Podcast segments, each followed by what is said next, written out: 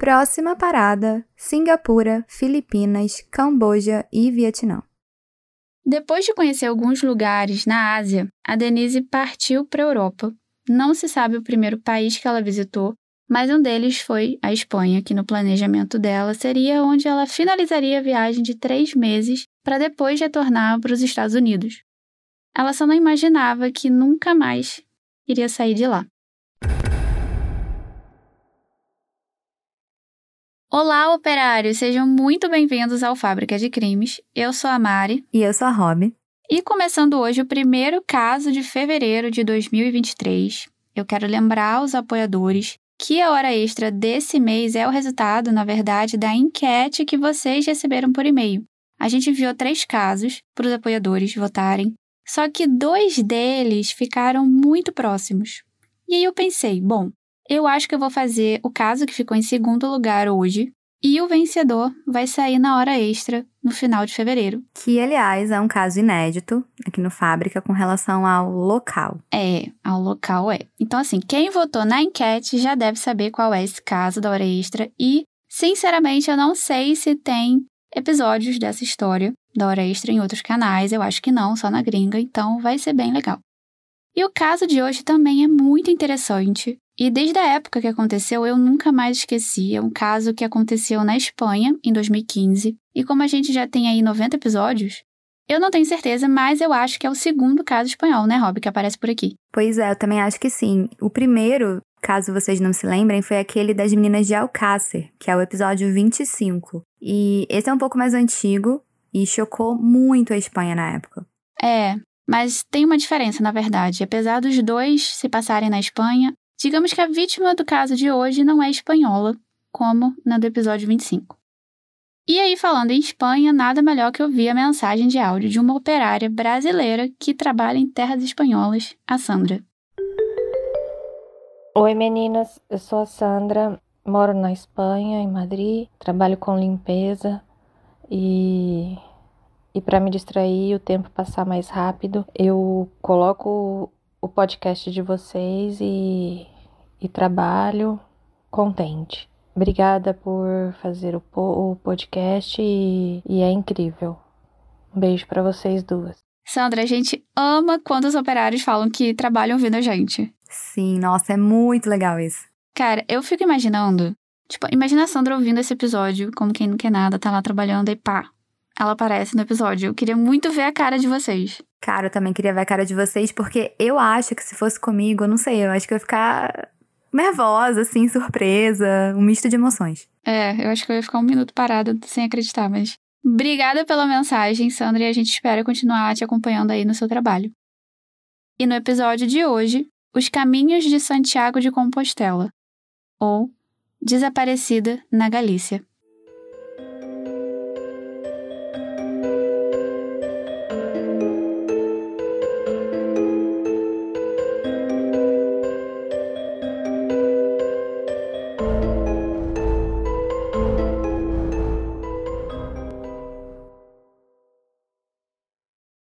Das rotas de peregrinação religiosa mais famosas do mundo é o Caminho de Santiago de Compostela. E assim como Santiago, existem outras rotas de peregrinação, tipo Santuário de Fátima, em Portugal, que é lindíssimo. Tem a rota de Roma, de Jerusalém, enfim, são várias rotas pelo mundo. E, obviamente, são locais em que a maioria das pessoas vai por devoção, por motivos religiosos, para agradecer bênçãos, enfim, fazer promessa, e em alguma delas, como em Fátima, eu presenciei isso, existe um caminho a ser feito de joelhos. Então, é uma viagem com fim religioso. Às vezes até inclui um pouco de sacrifício, né, da parte de quem está indo. E claro que você também pode visitar esses locais a turismo sem qualquer objetivo religioso, apenas por curiosidade para conhecer. Mas muitas pessoas vão pela fé. E eu, Mari, tenho um carinho especial por esse lugar, pessoalmente, não por conta de religião, mas porque 90% da minha família é da Galícia. É, eu sei, mas e os outros 10%? de Portugal, mas essa família eu não conheço, infelizmente. Mas assim, não somos de Santiago de Compostela em si. A gente vem de uma região ali de pueblos muito pequenininhos que ficam perto dessa cidade maior que é Santiago de Compostela, que fica numa área localizada na Galícia, no noroeste da Espanha. E assim, levando em consideração que é uma jornada religiosa, que as pessoas entram em contato com a própria fé, que é uma experiência única e, teoricamente, tá todo mundo ali com aquela mesma energia, né? Uma energia boa. Não se espera que nada de ruim aconteça. É verdade, eu acho que eu me sentiria segura, apesar de que a gente também tem um episódio lá de Aparecida, em que uma senhora desapareceu. Mas, a princípio, eu me sentiria segura, eu acho. Cara, pois é verdade, bem lembrado. Tanto é assim, né? As pessoas se sentem seguras porque centenas de peregrinos todos os anos viajam sozinhos, sem nenhuma companhia. E, tipo, isso é muito normal lá. Eu lembro de, por exemplo, eu era pequena, eu tava lá na Galícia, numa estrada, indo para Santiago. Eu lembro de ver pessoas caminhando sozinhas pelo acostamento, com aquela mochilona, sabe, de peregrino e aquele cajado. Enfim, tá tudo bem. E como fábrica também é cultura, a gente gosta de ambientar vocês, contar detalhes que não necessariamente se relacionam 100% com o crime, mas que ajudam os ouvintes a entender a atmosfera, ajuda a entender o porquê de determinada pessoa estar tá naquele lugar, enfim. E eu começo dizendo que muitas pessoas ao redor do mundo então escolhem fazer o famoso caminho de Santiago de Compostela, que é o mesmo nome da cidade, né? Santiago de Compostela. E Santiago, na verdade, antes de ser São Tiago, era somente Tiago, um dos apóstolos de Jesus Cristo. E essa rota de peregrinação termina justamente na belíssima Catedral de Santiago, na região lá da Galícia, e os fiéis acreditam que lá estão os restos mortais do Tiago, apóstolo. Enfim, aqui, gente, só um OBS gigante, não cabe a mim fazer, tipo, divagações sobre se os restos estão mesmo lá, porque existem algumas divergências históricas, mas enfim. Voltando para o caso, esse seria o principal motivo dessa peregrinação, o motivo pelo qual ele termina na catedral.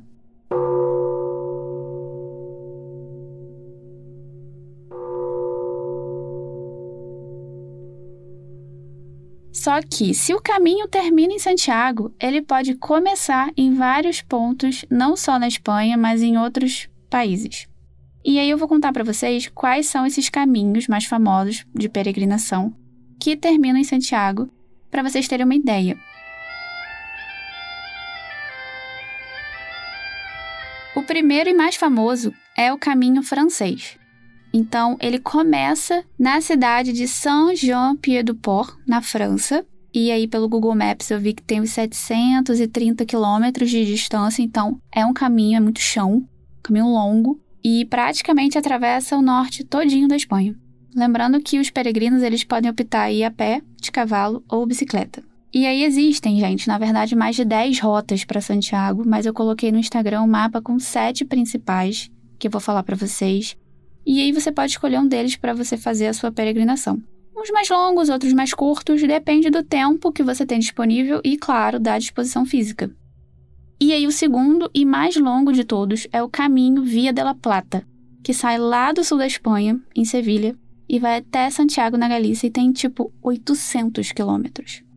O terceiro caminho é o caminho do norte, e parte da cidade de Irún, na Espanha, na região ali do País Basco, e tem 695 quilômetros de extensão. E se o caminho francês já ia pelo norte, esse caminho do norte é mais no norte ainda. O quarto caminho é o caminho de Finisterre, partindo da cidade de Finisterra, na própria Galícia, e esse nome, tipo, literalmente significa fim da terra.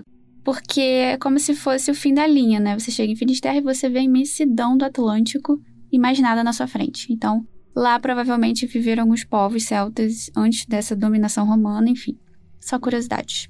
O quinto caminho é o caminho inglês, que pode partir da cidade de Corunha e Ferrol, né, lá na Galícia, e é o mais curtinho. O sexto é o português, que parte ou de Lisboa ou do Porto. E o último, de acordo com as pessoas, eu não sei, é o mais belo, mas esse é subjetivo. É o caminho primitivo, partindo da cidade de Oviedo, na Espanha, tem aí 325 quilômetros, e tem esse nome justamente porque foi o primeiro caminho que se formou, tipo, é o mais antigo, é o primeirão, sabe? É a rota medieval que foi usada por um rei chamado Afonso II de Astúrias, da Espanha, lá no século VIII, para viajar para Compostela e confirmar que os restos mortais que apareceram naquela região eram de fato do apóstolo Tiago. Então tem muita história. Inclusive, o Caminho de Santiago hoje é patrimônio histórico da humanidade declarado pela Unesco. Cara, eu achei isso tudo super interessante, porque, sinceramente, não me lembro de ter um episódio tão histórico assim. Pois é, eu pessoalmente amei ler, né, sobre e fazer o roteiro. Mas todos esses caminhos têm significados, todos são servidos de albergues, hostels, é, justamente para os peregrinos irem parando para descansar, dormir. E assim, eu já vi algumas pessoas que não param em albergue, mas elas acampam em barracas, mas enfim, deve ser um perrengue enorme. É, eu também acho. Eu não sei se esse é o meu perfil, mas eu acho que quem escolhe fazer uma dessas rotas a pé já meio que tá disposto, né, até certos perrengues ali, porque de certa forma tem que ter preparo físico. Cara, tem que ter muito preparo. Eu, por exemplo, não ia aguentar, até porque você sabe, né, eu tenho problema nos dois joelhos e assim, Sim. andar muito para mim é complicado. Pois é, duas senhoras aqui. Duas idosas. Mas eu admiro quem embarca numa aventura dessa, porque de qualquer forma você tá ali pela viagem, não só pelo destino final, que é Santiago, mas você aproveita a natureza, as paisagens, conhece outras pessoas na, na estrada, peregrinos, enfim, e deve ser bem legal, mas sem dúvidas é cansativo. E em 2015, um desses caminhos para Santiago foi escolhido por uma moça chamada Denise Picatien. Ela, assim como diversos estrangeiros que vão todos os anos para a Espanha fazer o caminho, escolheu encerrar a grande viagem dela em Santiago de Compostela. E eu digo isso porque a Denise já estava viajando há uns três meses, então eu vou explicar para vocês. Ela nasceu em Hong Kong, mas se mudou para os Estados Unidos muito pequena, então ela já tinha cidadania americana, dupla nacionalidade, tanto que 99% das matérias sobre esse caso se referem a ela como a americana. E a Denise, portanto, americana, era solteira, tinha 41 anos, 1,62 de altura, não tinha filhos, mas tinha a família dela, pai, mãe, irmão, na cidade de Litchfield Park, bem próxima à capital Phoenix, no estado do Arizona. E lá em Litchfield Park, ela levava uma vida completamente normal. E quando ela era bem pequena, ela frequentou a escola Xavier College Preparatory, morava com os pais e o irmão, o Cedric. E aí, na vida adulta, eu li um depoimento de uma colega de faculdade dizendo que ela e a Denise fizeram alguns cursos juntas, que ela era bem amigável, doce, inteligente super consciente, porque ela era muito pé no chão. Eu botei uma foto aqui, dá uma olhada, Romy. Tá, vamos lá. Então, a Denise, ela é bem bonita, nessa foto pelo menos. Ela tem traços, assim, orientais, né? Faz sentido. Cabelos e olhos castanho escuro, uma pele clarinha. Ela tá olhando diretamente pra câmera e tá usando uma blusa azul com manga comprida. E depois da faculdade, a Denise passou a trabalhar numa rede de lojas chamada PetSmart, que vende produtos para animais de estimação. E eu, Mari, eu não sei qual era a função dela nessa loja, mas o fato é que ela pediu demissão do emprego em 2015 para fazer uma mega viagem de meses pelo mundo. Então ela planejava visitar todos os continentes. Próxima parada: Singapura, Filipinas, Camboja e Vietnã. Depois de conhecer alguns lugares na Ásia, a Denise partiu para a Europa. Não se sabe o primeiro país que ela visitou, mas um deles foi a Espanha, que no planejamento dela seria onde ela finalizaria a viagem de três meses para depois retornar para os Estados Unidos. Ela só não imaginava que nunca mais iria sair de lá.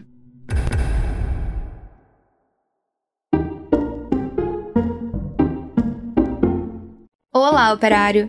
Interrompemos a história rapidinho para dar um mini aviso. Você que é viciado em true crime e queria ouvir mais episódios do Fábrica, a gente tem uma boa notícia. Pois é, não sei se vocês estão sabendo, mas você pode fazer uma hora extra no Fábrica de Crimes pela plataforma da Aurelo. A Aurelo também é uma plataforma de áudio, mas só de podcast, e que tem ajudado muito quem produz conteúdo.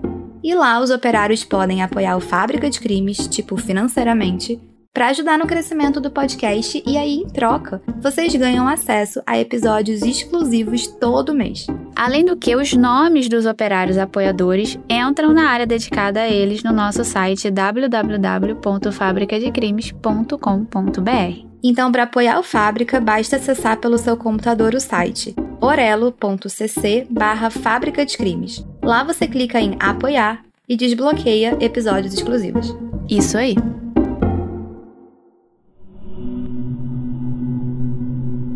A Denise definitivamente não era uma turista de primeira viagem.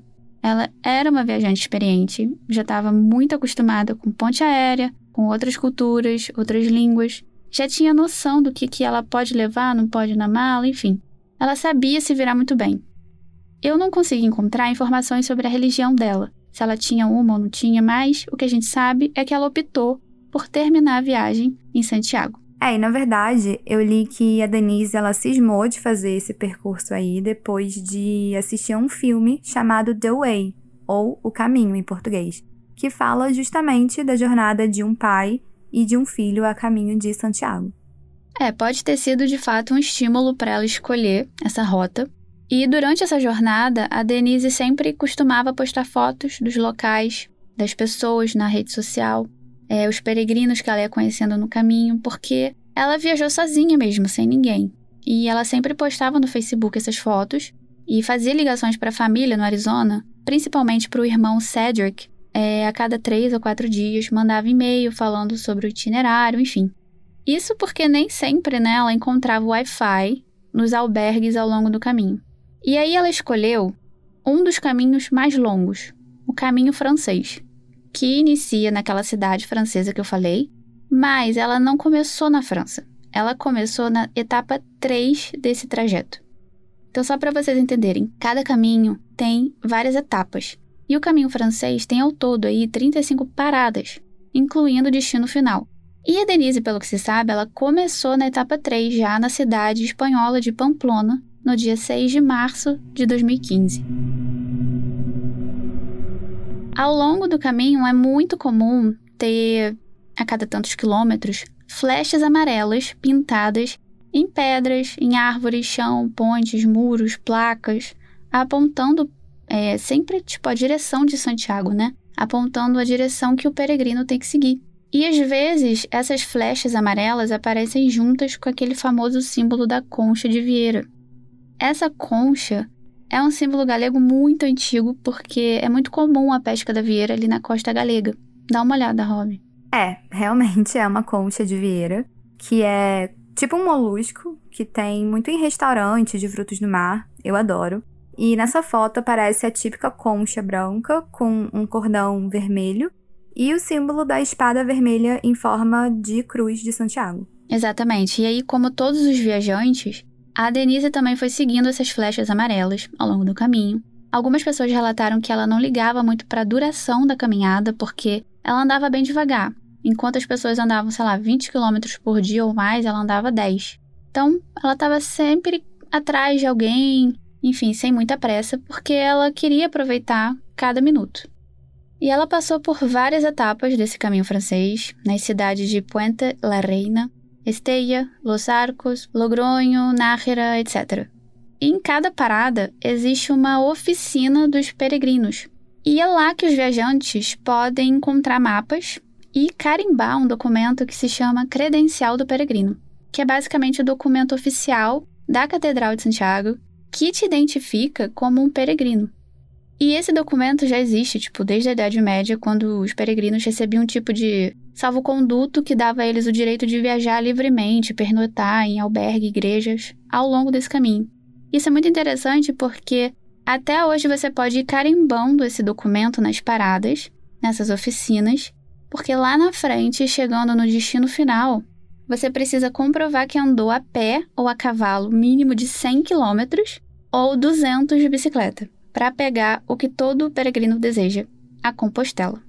E segundo o site Buen Camino, a Compostela é o documento oficial emitido pelas autoridades eclesiásticas, escrito em latim, e que certifica que o peregrino alcançou a sua meta e que fez esse caminho aí por motivos religiosos ou espirituais e seguindo uma das vias do caminho de Santiago a pé, a bicicleta ou a cavalo. E a Denise ia carimbando a credencial dela nessas paradas para depois pegar essa compostela. E como eu falei antes, ela ia se comunicando a cada três ou quatro dias com a família e com o irmão. E alguns albergues tinham Wi-Fi, outros não. E sempre perguntava nessas chamadas dos cachorrinhos que ela tinha, o Jamie e o Brock, que o irmão ficou lá cuidando deles. A Denise fez uma chamada de Skype dessas para a família no dia 4 de abril. E aí, então, se ela começou em março, já fazia um mês que ela estava caminhando.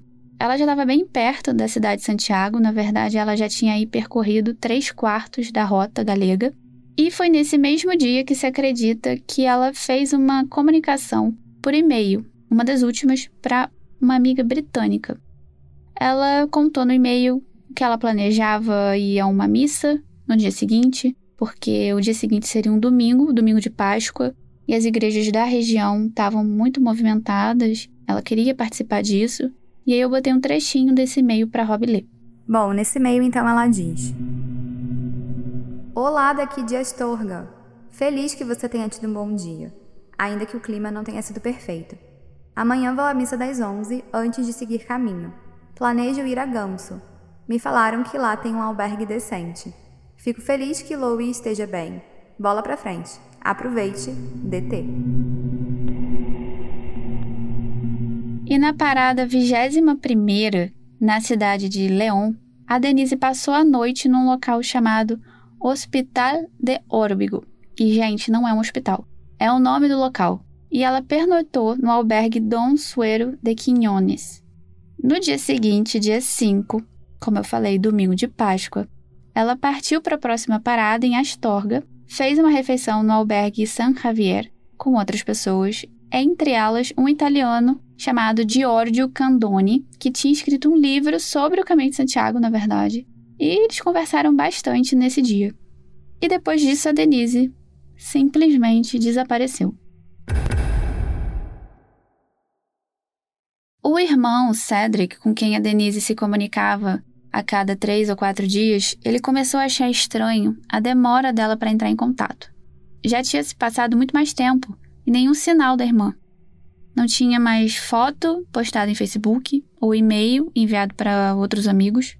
A Denise tinha sumido do radar e ninguém sabia o que tinha acontecido com ela. Na verdade, a última movimentação bancária registrada tinha sido no dia 1 de abril num caixa eletrônico.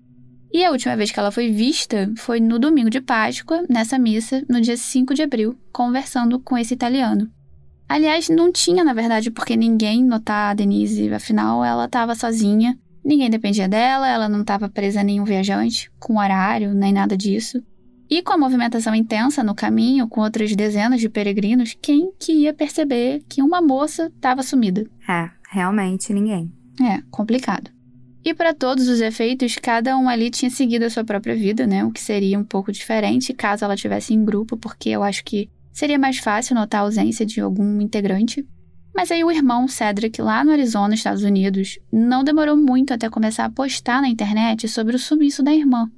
Ele fez postagens em redes sociais e em fóruns sobre o caminho de Santiago, perguntando se algum peregrino tinha visto a irmã dele. E as pessoas falavam: olha, é normal que os viajantes passem assim dias sem se comunicar, porque não tem Wi-Fi em qualquer albergue, enfim.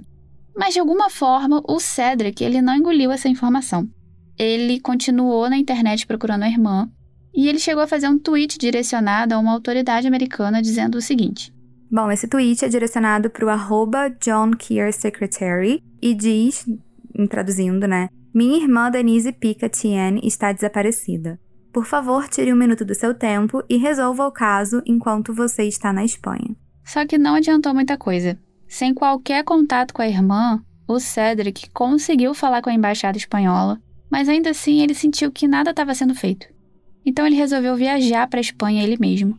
Chegando no aeroporto de Barajas, em Madrid, ele foi direto para a Polícia Federal. E aí, depois de registrar esse desaparecimento, ele também foi para a última localização conhecida da Denise, Astorga, onde ela tinha conversado com aquele peregrino italiano. Inclusive, esse italiano ele continuou o caminho dele, completou a rota e mais tarde retornou para a Itália. E assim, a essa altura a polícia espanhola já tinha, como eu falei, registrado o sumiço eles entraram em contato com o governo americano e os Estados Unidos até chegou a oferecer ajuda do FBI para as buscas, mas isso foi recusado pelo governo espanhol.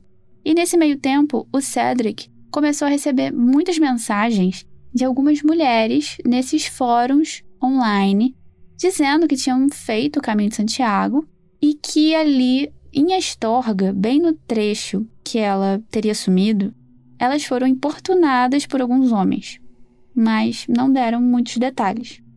e rapidamente o caso tomou os jornais e a televisão.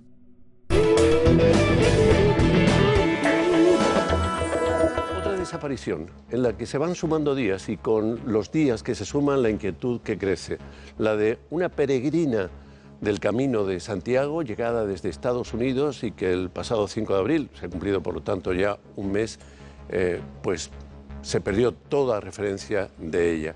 ¿Qué ocurrió en el trayecto entre Hospital de Órbigo y Astorga, que era su siguiente etapa? ¿Qué o quién impidió a Denise seguir el camino, su camino de peregrina? A notícia diz: Um desaparecimento em que os dias se somam com a inquietude crescente de uma peregrina do caminho de Santiago, que chegou dos Estados Unidos e que em 5 de abril completou um mês que se perdeu qualquer referência dela. O que ocorreu entre o trajeto de Hospital de Órbigo e a Estorga, que era sua etapa seguinte? Quem ou quem impediu a Denise de seguir o seu caminho de peregrinação? A polícia espanhola estava trabalhando com três hipóteses.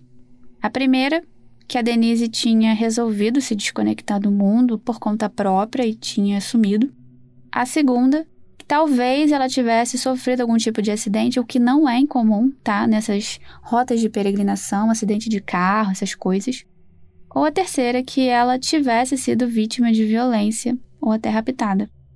O irmão duvidou que a irmã tivesse sumido por conta própria, porque ela tinha planejado voltar para os Estados Unidos e seguir com a vida normal dela. E como eu falei, ela era muito pé no chão e não faria isso. Quanto à segunda hipótese, a polícia acabou descartando porque não tinha nenhum registro de mulher com o perfil dela nos hospitais próximos, nenhum relato disso. O terreno onde ela sumiu não era um terreno difícil de caminhar, montanhoso, com mata fechada, então hum, provavelmente não tinha acontecido um acidente. A terceira hipótese era a mais temida de todas, obviamente. Mas ela passou a ser trabalhada porque não tinha qualquer outra possibilidade. E os governantes americanos, né, o Barack Obama e o espanhol Mariano Rajoy, trocaram mensagens sobre esse caso que já estava na imprensa internacional. E eu, Mário, pessoalmente, eu me lembro muito do dia que a TVE, que é a TV espanhola, noticiou o desaparecimento dessa americana. E eu lembro de ter pensado, nossa, mas o caminho de Santiago não era seguro, gente. Para mim, naquele momento ela já devia estar tá morta. Os investigadores chegaram a interrogar mais de 200 pessoas, entre elas os peregrinos residentes daquela área onde ela tinha desaparecido. O governo colocou mais de 300 agentes nas ruas para fazer as buscas, cães farejadores, helicópteros, enfim. Acontece que, se o Cedric sabia das denúncias de algumas peregrinas nesses fóruns sobre os assédios né, de alguns homens, a polícia também já sabia disso. Essa informação já estava no radar dos investigadores. Aliás, parece que a polícia já tinha alguns suspeitos no radar, e um deles era o tal italiano com quem a Denise conversou no domingo de Páscoa. Só que durante a investigação, os policiais entraram em contato com esse Giorgio na Itália e, surpreendentemente, ele se mostrou bem colaborativo. Ele respondeu todas as perguntas da polícia, relatou que a Denise pareceu ser uma mulher bem pé no chão, consciente e bem experiente em viagens, e que não acreditava que ela tivesse sumido por conta própria. Ele confirmou ter conversado com ela naquele dia e que depois ele seguiu viagem e nunca mais viu ela. Falou que a Denise não se preocupava em andar rápido e que o passo dela era mais lento mesmo, e que ele completou o caminho de Santiago e voltou para a Itália. E aí a polícia, depois de checar né, a vida desse cara e ver que ele não estava escondendo nada, concluiu que o italiano não era o suspeito e descartou ele. A essa altura, cinco meses já tinham se passado, desde o sumiço da Denise. Mas a polícia tinha fechado uma lista de nomes de residentes daquela região que já tinham tido algum problema com a polícia ou antecedentes criminais. Além dessa lista, a polícia foi de casa em casa interrogando pessoas, e um nome foi citado mais do que uma vez por alguns vizinhos: Miguel Ángel Munhoz Blas. E esse era o nome que a polícia já tinha em mente desde o início das investigações e que vinha monitorando esse cara. Mas agora, os agentes tinham mais certeza de que ele poderia ser o cara, até porque o Miguel era um vizinho meio esquisitão, sozinho.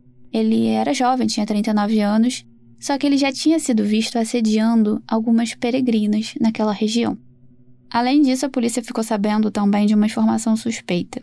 Na mesma época que a Denise sumiu, o Miguel tinha ido a um banco trocar 1.100 dólares por euro. Tipo assim, de onde esse cara arrumou dólar no meio daquele povoado? Sabe, ele teria roubado peregrinos?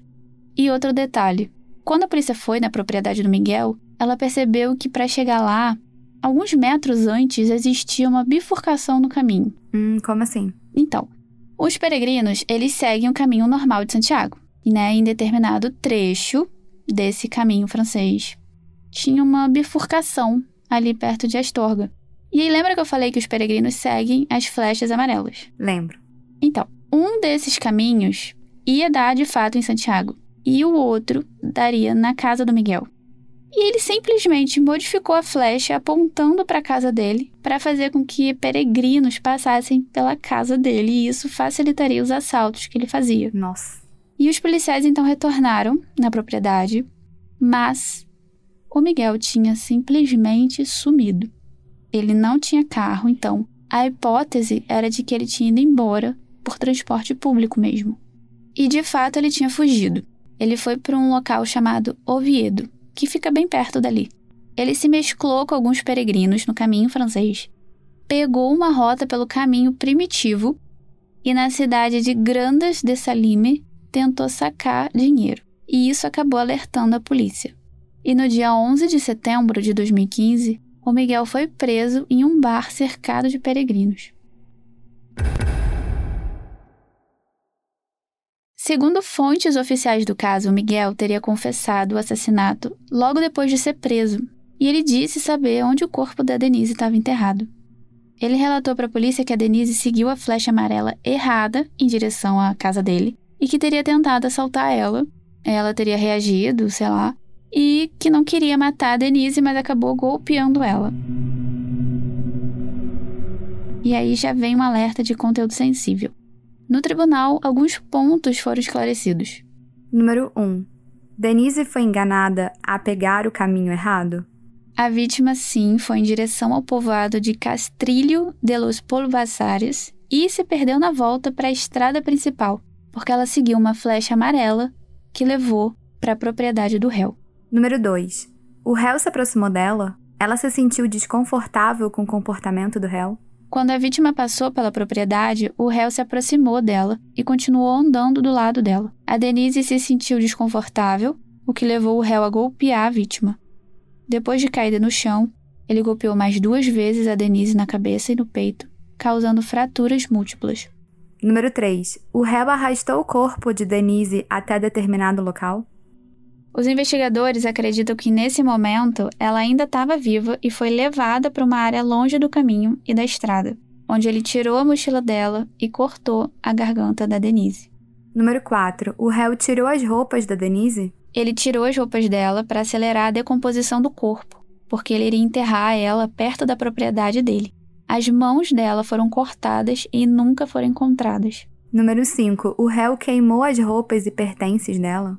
Sim, ele roubou 1.100 dólares da Denise em dinheiro e um chapéu, e depois tentou trocar os dólares por euros num banco local.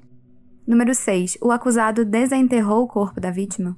No final de agosto de 2015, um mês antes da prisão do Miguel, o réu desenterrou o corpo e transferiu para outro local onde ele foi encontrado pela polícia. Bom, de frente para a juíza, o Miguel admitiu que matou a Denise, porque, segundo ele, deu uma loucura na cabeça ao perceber que a peregrina estava olhando torto para ele. E a sentença destaca que não há dúvidas sobre a gravidade dos atos cometidos e que o forte golpe na lateral da cabeça foi mortal e não há motivação que tenha levado o acusado a realizar um ato tão bárbaro. Bom, Miguel Ángel Munhoz Blas foi condenado a uma pena de 23 anos de prisão, 20 pelo assassinato e 3 pelo roubo.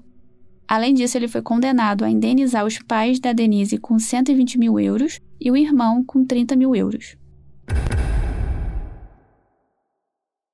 Bom, operários, esse foi o caso de hoje. Eu confesso que eu já queria fazer ele há muito tempo. Muitas pessoas falaram que nesse caso o Miguel não tinha intenção final de matar a Denise. Mas assim, eu acho que a partir do momento que ele mudou a flecha amarela de direção, eu acho que ele tinha intenção sim, ele não estava bem intencionado. É, pode até ser que a intenção fosse apenas o roubo, né? Que acabou resultando na morte. Mas mesmo assim, eu acho que é uma boa notícia que ele foi capturado e que ele tá pagando por isso. Exatamente, não vai sair tão cedo. E as fotos desse caso já estão lá no nosso Instagram, arroba podcast Fábrica de Crimes. Lembrando que tem episódio novo todo dia, 1 e 15 de cada mês, na plataforma que você usa para nos ouvir. E episódios extras todo final de mês, pela Orelo. Isso aí.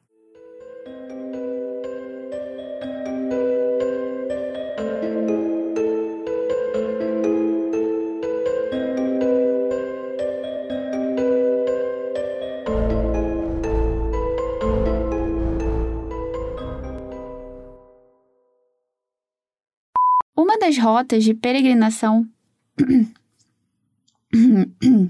tá, ok, vou começar de novo. Enfim, aqui, gente, só um OBS gigante, não cabe a mim fazer, tipo, divagações. Divagação. Divagações. Eu botei uma gaita, uma gaita galega. É muito parecida com a irlandesa. Nossa, nem sei o que é isso. A gaita galega aí, ó. Bota, tipo, seis segundos só, tá? Se, se fica muito coisa, o Vitor, fica muito chato. Gente, nunca ouvi falar gaita galega. É, gaita galega.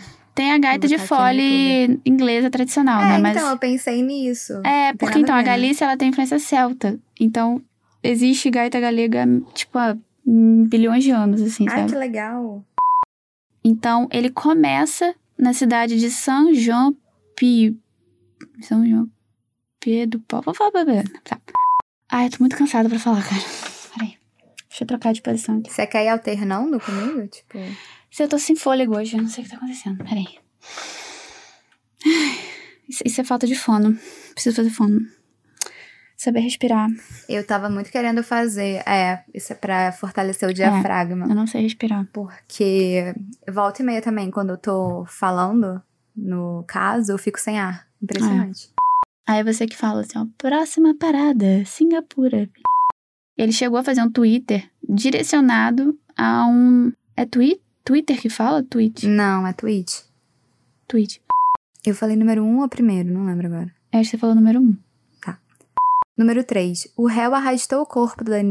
O réu arrastou o corpo da. Den- Nossa, é difícil falar isso. Da Denise. É porque emenda um D no outro, sabe? Tá.